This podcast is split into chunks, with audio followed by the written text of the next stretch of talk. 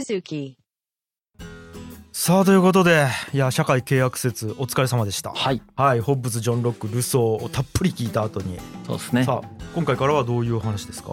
うんとフランス革命がその社会契約論によって影響されて起こっていくって話は、まあ、フランス革命のシーズンでもそうだね。喋ったんで詳しくは喋らないんですけど、ううん。んこの社会契約論がこう出てきたんだけれども、うん。でフランス革命も起こったんだけれどもう、ん。まあ、実際はなんかぐちゃぐちゃなことがこの後展開されるのでちょっとその経緯みたいな、まあ、そうだね。民主主義の歴史としてそういう経緯を紹介していけたらなっていうふうに思ってますね。はい。あとそのフランス革命ってその世界史上すごい衝撃的な出来事だったんですよねう。んでこれに対するこう評価の差分が19世紀以降のいろんな政治思想の立場の違いを生み出していくんですよね。うん。例えば保守主義とか自由主義とか社会主義とか、まあ、いろんな流れが形成されていくんですけれども、うん。これも少し触れたらなというふうに思います。そうね、うん。まあ端的に100年間ぐらい、まあ、ずっと混乱状態なんだよねフランスが。う。んなるほど、まずフランス革命によってさうん。そのフランスで最初の共和政体が出てくるよね。はい。今まで絶対王政してたんだけど、うん。代表者を選んだ共和制っていうのが成り立ちますよね。でそこででロベスピエールって前出した人がうん。独裁政治を行うよねそして。こロベスピエール懐かしいな、満を持しての独裁政治を行います。俺が一般医師だっていう。そう俺が言わんばかりにね。ぐらいの感じで。なんでそんなことになるんだろうな、あの全然自由担保しないっていう。嘘言ってた マジで。うんなんでってなるようなことをするよね人間はね。でこれもやりますよね。えー。でこれがまあ10年ぐらい続いたんですよねでその後にナポレオンが出てきてあ皇帝が出てくるよね。そうだそうだナポレオンや。ね。皇帝が出てくるんですよ。なんで？民主化じゃねえんだみたいな。リヴァイアさん？えーっていう感じなんですけど、まあ、皇帝が出てきてうんでナポレオンが没落していった後うに、ん。あブルボン王朝が復活すんだよねうん。あれ何やったっけブルボン王朝ブルボン王朝ってだからその絶対王政の時のルイ16世の時の王朝がブルボン朝なんだけどこれルイ18世で復活するんだけど、うん。すぐダメになってうん。別の王様が建てられてうん。で別の王様が建てられてまたすぐダメになってうん。まあすぐって言っても結構続くんだけどちょっとダメになってうん。でまたその共和制がまた出てきてみたいな感じでまあ混乱しますよね。うん。で共和制が出てきてまたその後ナポレオン2みたいなやつがまた出てきてうん。ナポレオン3世なんだけどね。うん。あのナポレオン3世が出てきてまた第二帝政をやってみたいな感じでですね。まあなんか本当に大混乱だ。定着しないですよねなんか、うん。なるほど。っていうのの経緯をねちょっと喋っていきたいと思いますし、まあ、この経緯の中でやっぱエッセンスとして僕があるなと思うのは、うんやっぱりその民主主義に耐えらんないんだよね。結構。この言い方ちょっとまたあれなんだけどうん。やっぱりあのポピュリズム的な感じで不安になるとは強い指導者を求めちゃうっていうことが何度も訪れるっていうのもあるなと思っていてそのなんか再現性ある挙動みたいなものをそうだよね。このそのフランス革命後の歴史の中からもやっぱり抽出ができるなっていうふうに思うんですよね。ね。うん、会社がなんか危ない時か傾いた時に強い社長強いリーダーが欲しがるのとちょっと似てる感覚ですよね。ね合議制でやっても何も決まんないからね。うん。っていうことがまあここでも起こっていくんですが、い。じゃあナポレオンまでは一応フランス革命の回でやったんで、はい。ナポレオンが出てきた後ですよね。はい。そのナポレオンがロシアとの戦争に負けて失脚するんですよ。うん。でエルバ島っていうところに流されちゃいます。はいで流された結果王政がまたリバイバルするんだよね。うん。やっぱ王様が良かったわみたいな話なん処刑したんだけど。うんうんでそれによってルイ18世が即位します。うん。うんこれルイ16世が処刑された王様でしたよね。わあそうやってんですよはいこのルイ16世の弟らしいですね。はいはいはい。はい。でこのルイ18世が王位について1年も経たないうちにナポレオンがパリに戻ってきてうん。ルイ18世が亡命します。うんうんでこの戻ってきたナポレオンの再起は3ヶ月ほどしか続かずにはセントヘレナ島にまた流されちゃいます。でこの後にまたルイ18世が戻ってきて王位について、まあ、復興王政っていうんですけどえその復興王政が本格的にスタートすると。うんなるほでももうぐちゃぐちゃで。どなんかね不安定ですね。リアルタイムで生きてたらどんなんなんだよって感じだよね。怖いな。本当。うん。まあこういうプロセスが必要だったんでしょうね。うん。まあね見ようによっては。そうだね。でこの復興王政っていうのはうん。革命前のねフランス革命前の絶対王政とは違ってうん。やっぱり王権がだいぶ制限された立憲王政だったそうです。う。ん。まあ、立憲王政ってどういう意味かっていう一応説明しておくと憲法のもとにその王様がいるよって意味だよね。うん。だからそのイギリス的だよね。はいはいはいありましたねイギリはスね。い、法律の下に王様も従わないといけないよ。ここのルールに従ってくださいねっていう考え方ですよね。うん。これが立憲君主制なんですけど。はい。はい。うん。こっちにフランスもまあ移行しております。はい。でフランス革命によってですね貴族って吹っ飛んでたんですけど。ああそうね。はい、平民がバーンってやっちゃったはい、あのフランス革命ってすごいドラスティックでう、んまあ、イギリス革命とかだとピューリタン革命と名誉革命を通じて貴族がいなくなるとか全然しなかったんだけど、はいはい。今でもいるよねナイトとか、うんうん。あのねポール・マッカートニーナイトになったもんね。あそうなんすか？ナイトになったかっこいいな。みたいな感じであるんだけれども、うん。フランスにおいては一回吹っ飛んだんですよね。あーまあ革命ではい、うん。ただ王様が戻ってきた時に爵位は革命前のものが認められたんだって。うん。だけど特権とか財産は元に戻らなかったそうです。まあだから一応貴族としては存在してますとこの瞬間ね。ううん。で議会が作られて世襲貴族からなるまあ貴族院っていうものと高額納税者ですよね。貴族じゃないんだけれどもお金持ちからなる会員っていうのがまあ作られてまあこれで任意制が取られたそうです。うん。はい。うんうん。で選挙権が与えられたのはこの時国民が3,000万人ぐらいいたらしいんですけど、うん。まあ、わずか9万人しかいないと。えー、少な。少ないですよね。300分の1か。300分の1しかいない、まあ、へー300人に1人ぐらいしか選挙権が与えられてないと。少な。でしかもその下院の非選挙権を持ってる人うん。に至っては1万6,000人ぐらいしかいなかったとだからまあ政治参加は相当制限された状態になってるわけだよね。なるほど。ううん。だからだいぶなんか時代がこう揺り戻しが起こってる状態ですよね、ん。はい。まあこういう制限選挙状態にあったんだけど国王も立憲王政の中である程度こう制限されてる状態なんですよ。うん。だからまあどっちも制限されてるみたいになるんですよね。なるほどでそれにルイ18世もさ、まあ、革命でお兄さん処刑されちゃってる人だから、はいはい。まあ、生々しい記憶あるんだろうね、うん。やっぱりこの立憲王政に対しての理解っていうのもまあ示してたとうん。言われているんですがう、ん。まあ、このルイ18世が亡くなって子供がいなかったので後継者にまあまた別の人がつくんですよね。このアルトワ伯っていう人なんですけど、はい。この人がシャルル10世として即位しますアルトワ伯イコールシャルル10世。はいそうです。アルトワ伯シャルル10世ですね、はいはい。まあ、うん。即位してシャルル10世って呼ばれてるってことだと思うんですけど、うんうん。シャルル10世が出てくるんですがこのシャルル10世がですね筋金入りの絶対王政論者なんですよ。筋金は入れんでよかったんじゃない？でこれ俺も笑俺も笑った。絶対ここで出てきちゃダメな人出てきたなと思って。ちょっと前にそのイギリスにうん。ススコットランドのあいつが来たみたいになんか文脈今までの文脈をちょっと踏まえられない人がポッと来てしまったっていうこ感じだよね。こで出ちゃダメだってわかるじゃんみたいな人が来るんですよ。へはい王位についてから事あるごとに過去の絶対王政のスタイルに戻そうとするんですよね。え亡命貴族の財産を保障するとかね。軍隊の統帥権を掌握するとかね。反動的政策をどんどんやっていくっていうことが起こるんですよ。でもさフランス革命を経験した後のフランスですからうん。市民とか民衆がですねやっぱもうこう許さないんだよね。もうねだって価値観変わってるんです。価値観変わっちゃってんのよ。革命してるって言ってるのにね。そう。う。ん。やっちゃダメだっつってんのに。やっちゃうんすよ。こういう人が出てくるんだよね。あ君主制のダメさってこういうとこにあるよね。あこのね。2代目3代目が経験をさ共有してないからそうそうそう。この なんていうの。うん。そうね。ね。こういうことしちゃうっていうのはもう再現性があったよね。うんでこれでね何が起こるかっていうとですうねん。さらにそのイギリスと経済競争が始まってるんですよね。うん。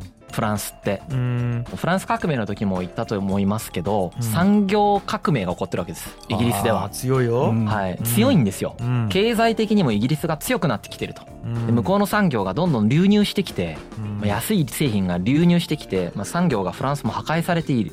リアルタイムで破壊されているとでこうなってくると自由な経済活動させてくれないと勝てないわけだよね、ええイギリスに。うん。でそこでまた王政みたいなことされてもまあ本当フランス人としてもさ危機感しか感じないわけ。ね。言論統制とかされても。うん。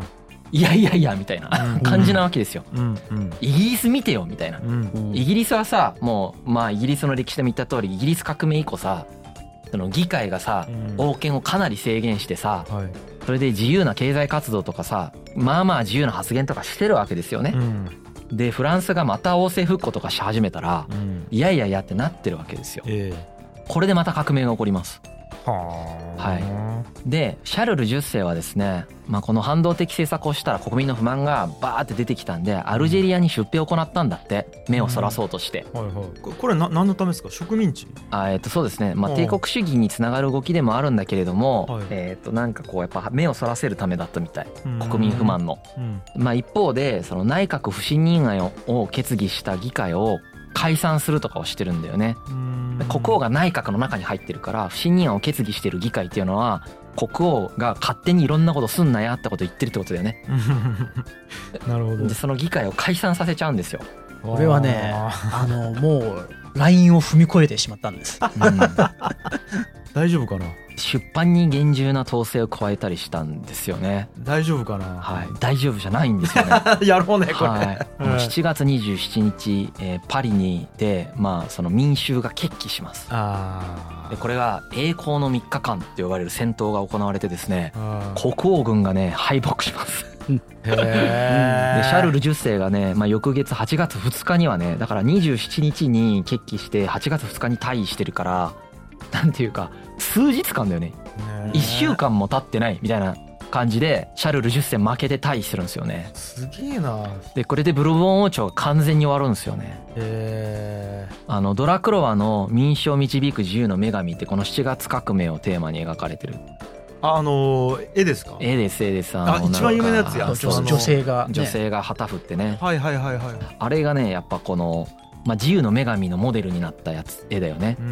これがこの7月革命をモデルに、まあ、テーマに描かれているらしいんですけどはいはい。だからフランス革命が再現されたよね。ここでね。うん。なんかね早すぎるな。でその革命派の内部ではですねまあもう共和制にしたいっていう人たちと、うん。いや、まあ、やっぱ王様いた方がいいわっていう人たちの対立があるわけだよね。はい。革命派の中でもね。うん。で妥協案として出てきたのがですねルイ・フィリップっていうオルレアン家の人がはい国王になるんですよ。うん。これなんで妥協感かっていうとこれシーズンのフランス革命の時も出てきたんだけどはい。貴族なのにフランス革命支持したやついたじゃん。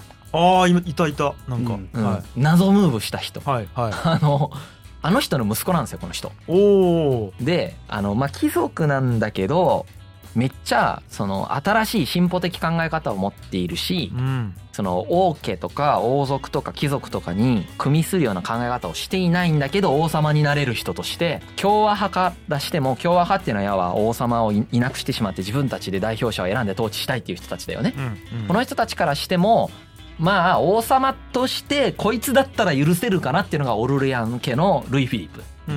で立憲王政からしてもまあ王政をしたいわけだから、うんじゃあルイ・フィリップが王様になってくれたらまあいいかなっていうことでうん。妥協案としてこのルイ・フィリップさんが国王になるんですよね。はいはい。両方の納得感をある程度満足させられるっていう感じですね。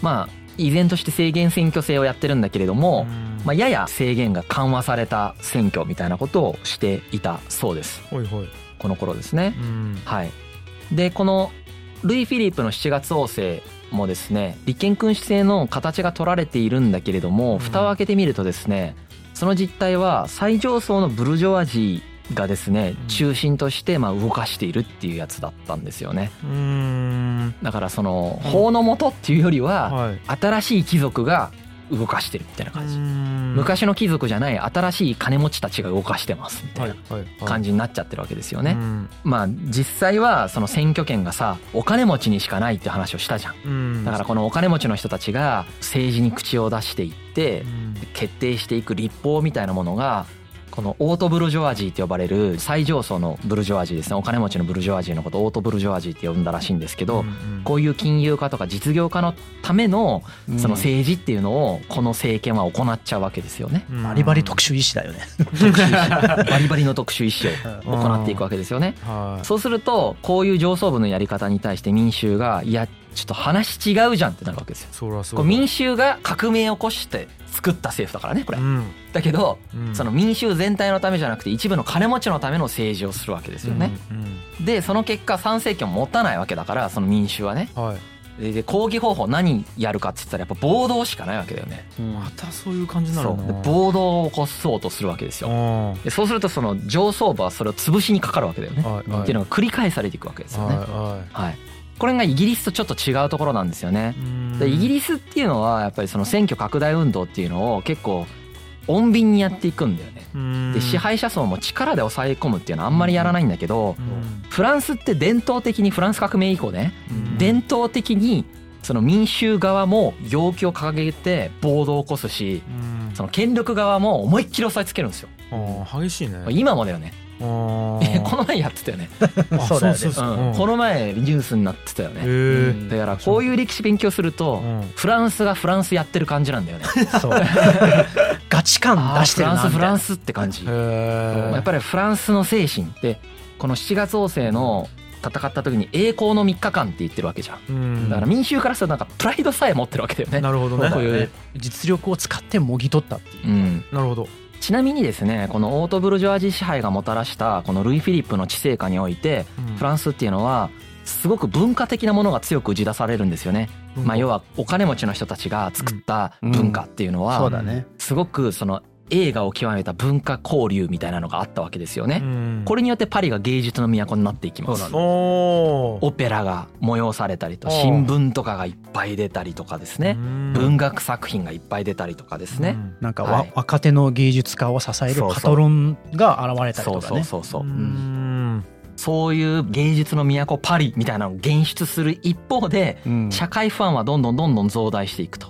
うんはい、でしかも産業革命がフランスでも起こっていくと、工業化していくと都市に人口が集中していくんだと。うん。でこれはイギリスでも起こったんだけど産業革命が起きた瞬間ってさ、うん。マルクスの時にもやったけど劣悪な労働環境で民衆がもうぐちゃぐちゃにされてる状態なんだよね初期って。そうねとにかく本家に、投入されてはい。投入されてはい、労働力。でその資本家であるオートブルジョワジーが自分の好き勝手に政治展開してますみたいな状況なんで、うん。でこの社会はけしからんっつって出てきたのが社会主義でありカール・マルクス。カール・マックスが同時期に出てきてるんですけど、う。ん。まあフランスにおいてはこう不満がどんどんどんどん溜まってくるんですよね。うん。不満がどんどん溜まってくる時とかにですうね、ん偽造っていうその当時政治をリードしてた人がうん「いやそんな不満だったらお前らも頑張って働いて金持ちになればいいじゃん」みたいなこと言うんですよ。おおなんかなんか。聞いたことある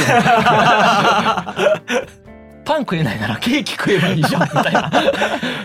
満を持して再現していくわけ。うん。へえうん、なるほどな。これマジなんか人間っておもろいなって思うよね。それは現代でも。国国の特性ってあんだよね。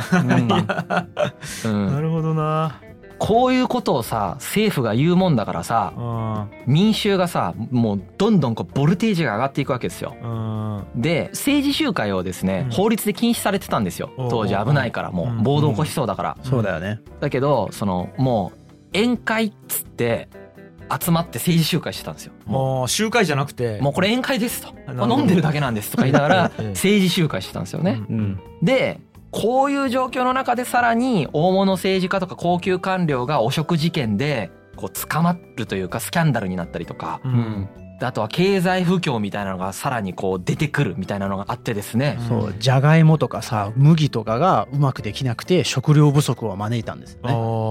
そういうこう基本的なこう社会不安がそうです、うんありますね。はい。うん。これでまたパリで暴動が起こります。怖え。これが2月革命とか1848年革命と呼ばれるやつなんですけどこれマルクスの時にも出てます。説明しました。うんうんうん。けどまあこの革命がまた起こります。まあ起こるよねって感じだよねそうですよね。この経緯を聞いたらさうん。7月革命を起こした人たちにこの対応したらそりゃそうなるでしょってうん。思うんだけどまあやっちゃうんだよね。なんなんかな。ねおもろいよね。不思議っすね。客観的に見たらそりゃそうだって思うけどうん。渦中にいるとよくわかんないんだろうね。不思議やな。はい。で身の危険を感じた国王のルイ・フィリップはですね7月革命によってこう王様になったのにもう一回革命が起こってこの人をイギリスに亡命します。うん。はい、で国王が亡命したことによって、まあ、政府としてはですねその立憲王政っていうのにもう見切りをつけて共和制を制限する、これで第二共和制が出現するわけですね。だからそのフランス革命直後に共和制ができてうん。もうグダグダになって独裁制とかやっちゃってたからもう一回王政に戻してたんだけど、うん。やっぱ王政嫌だっつってまた共和制してるっていううん。大混乱実験してるなーって感じですね。実験してる。実験っつったらそうですけど、まあ当時の人たちはもう必死だったんでしょうけど、答えが分かんないんでしょうね。でですね民主はですねここの政府にですね社会主義者のルイ・ブランっていう人を入れるんですよ。もうこれなんとなく気持ちわかるよね。ももうなんていうか逆振りしちゃったんだよね。うんうんうん。あのもうダメだっつって。うん。で社会主義者のルイ・ブランとはい。こう笑っちゃったんだけどはい。機械工のアルベールっていう人入れるんですよね。え技術者？誰だよお前みたいな。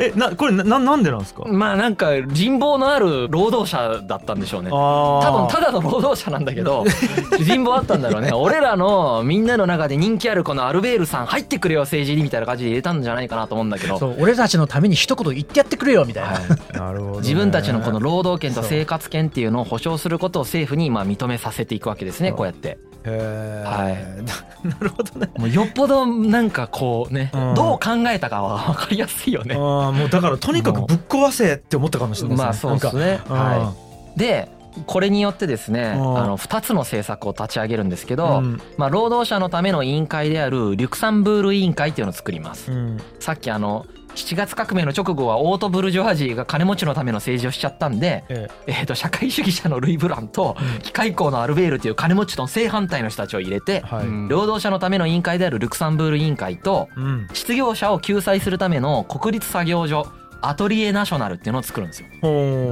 これがその2月革命の反動ですよね。うん。はい。うんうんでこのアトリエナショナルではですね国立作業場っていうやつではうん。失業者にですね公共の土木工事みたいなものの仕事を割り振っていくんですよね。ほい。ほい。これあのアメリカがやった政策に近いよね。あーはいはいはい。はい。はい。ニューディール政策。ニューディール政策っぽいよね。は。い。それをやってですねうん。はその対価として1日2フラン。いで仕事がない日でも1.5フランを支給するっていうのをやったらしいんですよね。うん。めちゃめちゃ労働者フレンドリーなうん。政策ですよね。だ良からさそうですね。はい、生活ができないっていう人がいなくなっちゃうよねこれで。うんうん。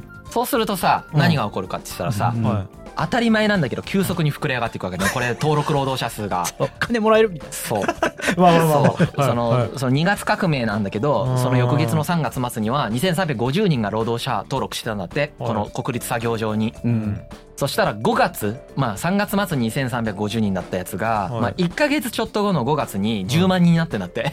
じゃじゃ ちょっと待って2000人から10万人？これパリの人口の1割なんだってしかも。ちょっと待って。人口の1 割がこれに登録したんで何が起こったかって言ったらあの政府の財源確保が追いつかないんでうん。国家財政の立て直しのために直接税をですね45%増税するんですよ。うわこれね笑っちゃダメだけどちょっと俺も笑っちゃったむちゃくちゃじゃんっつって。ーめちゃくちゃやん。やっぱ針が一回限界まで振らないとダメなんでしょうね社会って。って45%増税するってさ。めちゃくちゃやん。むちゃくちゃじゃん、すごいな。あまあでももうん。うその瞬間その瞬間問題解決をうん。してったらこうなったんでしょうね。そうそうなんですよ。この瞬間の問題解決したら当たり前の帰結として成り立たないっていう現象が起こるわけですよね。はあ。誰も予測してなかったのかなねえ。なんか予測できそうですけどね。どこを止めれたのかみたいなところありますけどね。ねまあまあまあ。はい。はいでまあうん。これフランスでですね、まあ、このうん2月革命が起こったうん。時が1848年だったんですけど、ええ。一応これあのマルクスの時にも言ったんだけどこの1848年ってヨーロッパ各所で民衆放棄が起こるんですよ。だからヨーロッパ全体でこの機運みたいなのがあって、まあ、イタリアのミラノであるとかオーストリアのウィーンであるとか、まあ、ベルリンとかですねプラハとかですね、まあ、あらゆるところでこの起こっていったと。でこれにマルクスとかエンゲルスが参加してたよね。うん。はい、っうんうん。ていうのが起こって第二共和制もさなんかグダグダになっていくんだけど、まあ、45%増税とかをしていくんですよね。で第二共和制はさあの制限選挙の反動があるじゃん。あーはいはい。うんうん。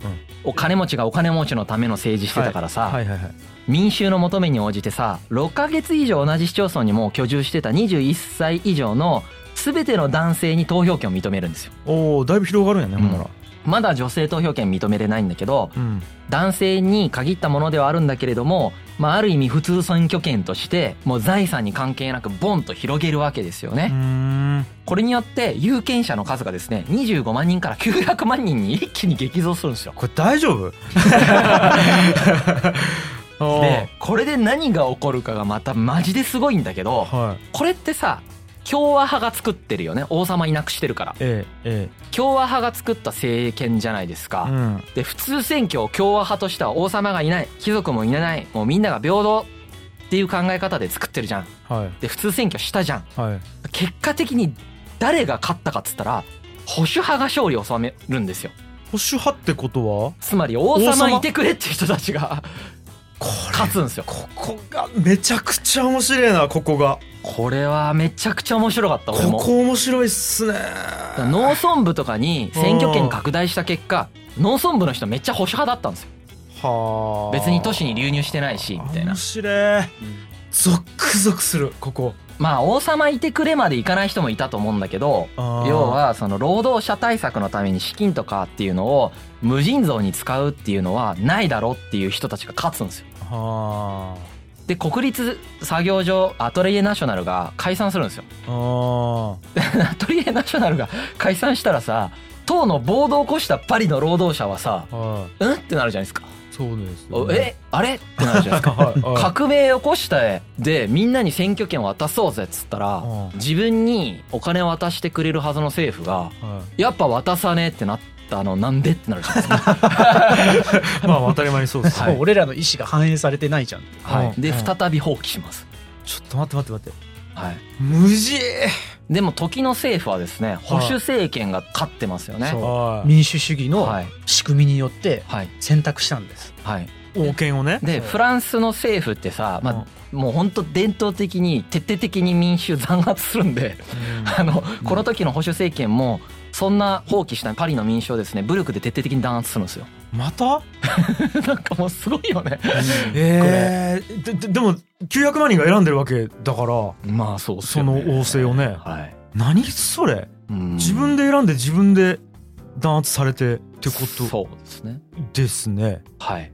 何これ？でこの後何が起こるかがまたやばいんですけどはその民衆と争い続ける保守政権はですねいはいちょっともう大統領を選ぼうってするわけですね。ここの事態を収められる。はいはいはい。憲法にのっとってなんですけどそれは。ええ。で大統領選挙って国民投票で選ばれるっていうのが憲法で決まってたそうなんですよ。うんうん。でここの国民投票で誰が大統領になるかっていうとですねうん。ナポレオンの甥いであるルイ・ナポレオンなんですここでナポレオン？ナポレオンも死んでるんですよ。けどナポレオン・ボナパルトの甥いであるルイ・ナポレオンっていう人が大統領になるんです。よでなんでその人が大統領になったかっていうともうほらパリの民衆からするとさもう誰選んでももうダメだってなってるじゃん。はいはい。でもうナポレオンってさ記憶の中でうん。自分たちにめちゃくちゃいいことしてくれた人って記憶があったんだって。ええ。だから？だからです。でその甥いであるルイ・ナポレオンなら何とかしてくれるかもっつってルイ・ナポレオンを選ぶんですよ。ポピュリズムだよね。でこの人がどうするかですよ。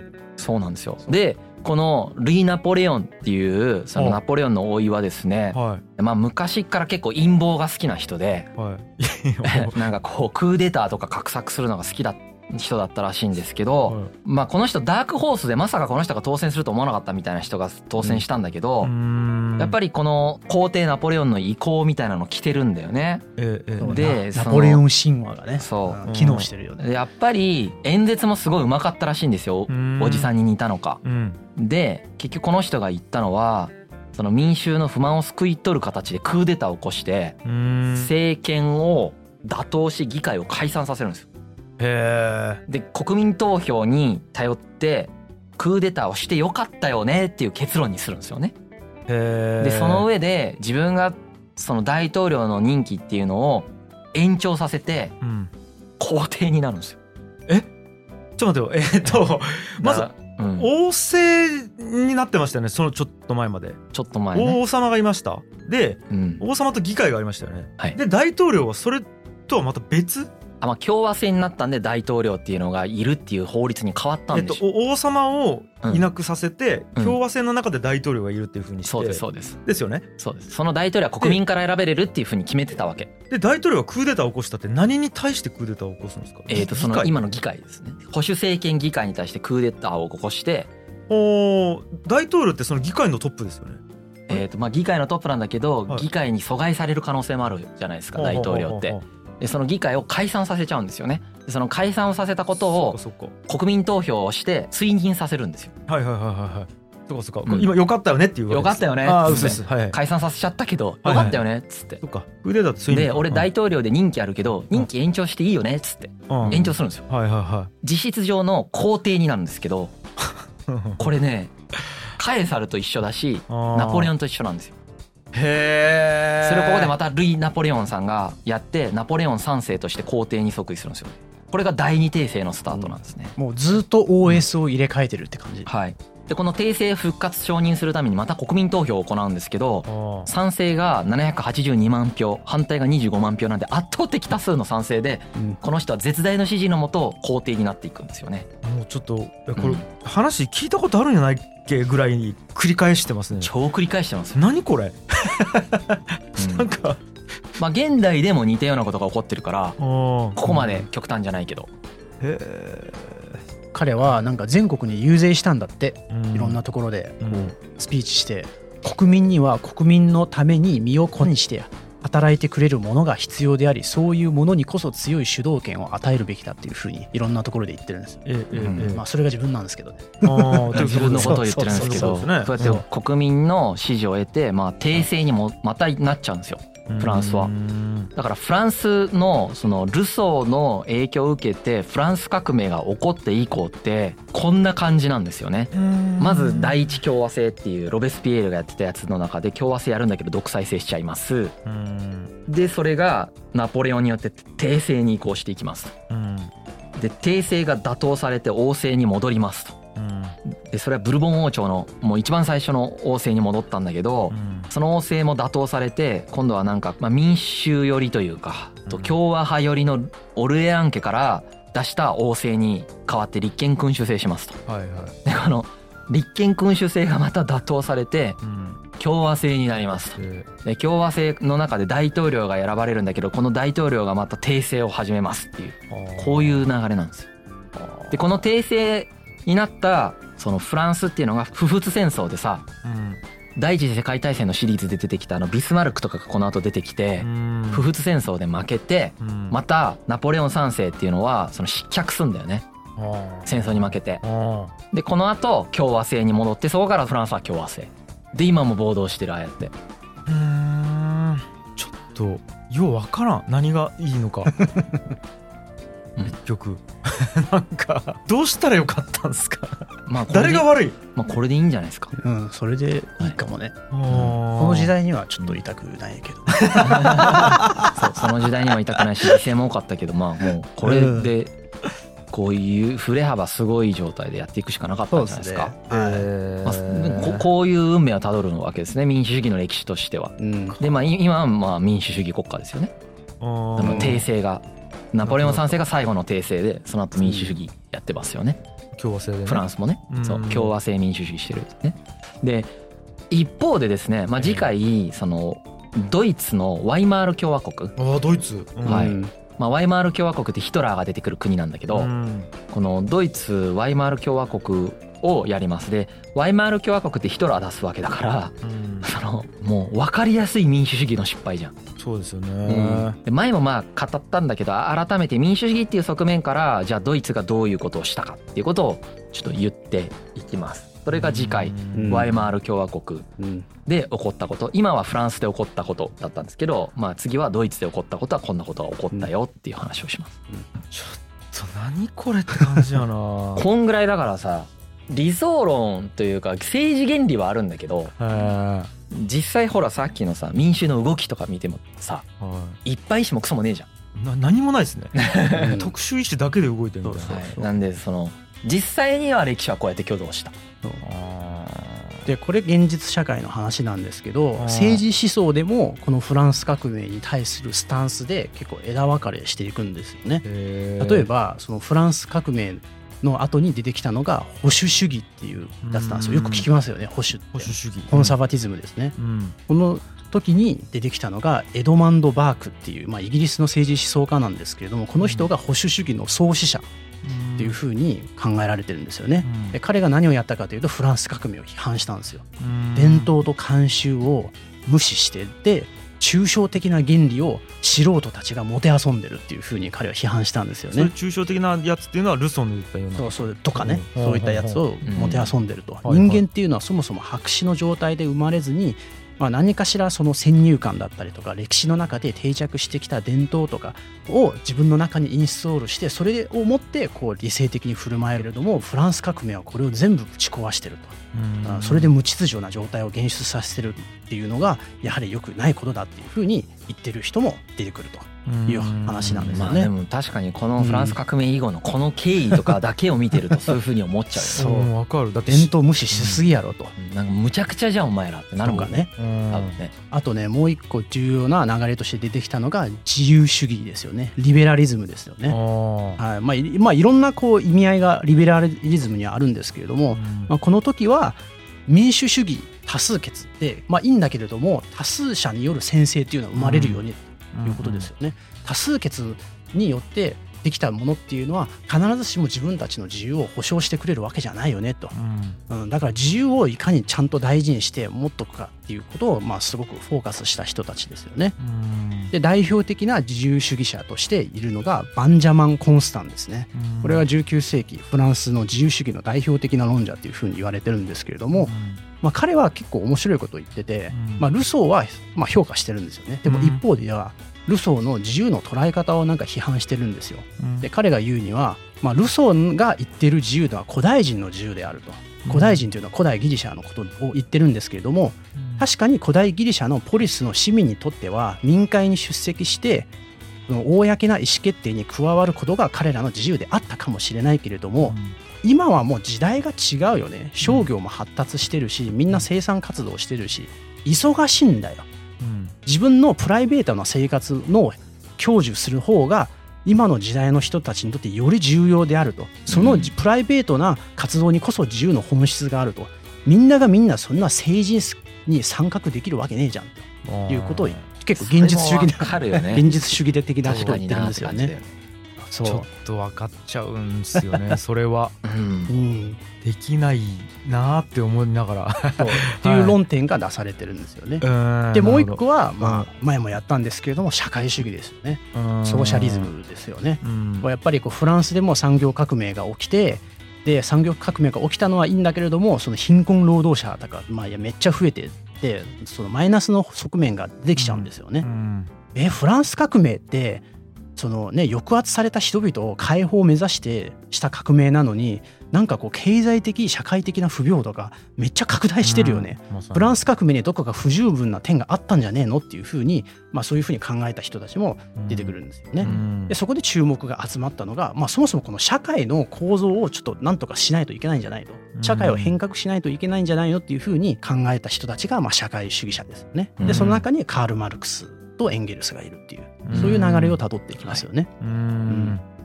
まあうね、ん。だから正解が分かんないからそれぞれに考えるしかないみたいな状態ですよね。うん。なるほど、まあ、それだけフランス革命のインパクトはスーパーでかかったんですからね。そうでしかもそのその後も安定しないっていうので。安定しないを見てそれを見てこの社会って結局どうあるべきだっていうふうにみんなが考えた。あーそうですよね。だから答え合わせなんてそんな簡単にできないですよね、なるほほど。っていうところかな。はいど。はい。はい。ちょっとなんか結局何やったんって感じ の印象です、まあね社会契約説とは何だったのかぐらいのムーブをうん。実際の歴史ではしてるよね。一個前すげえ頑張って理解したのに結局何もなかったやんっていうぐらいのね まあでも影響されてるんだけどね、で、まあまあ、あとはそのねフランスもこの後だから共和制で落ち着くわけだからその理論的背景にやっぱりずっと社会契約説が機能してますからね。まあねまあね。はい、なんやけどなんかちょっと、うわーって感じになりましたね。うん、ということで、はい、フランスのお話はここまでですね。はい、ありがとうございました。ありがとうございます。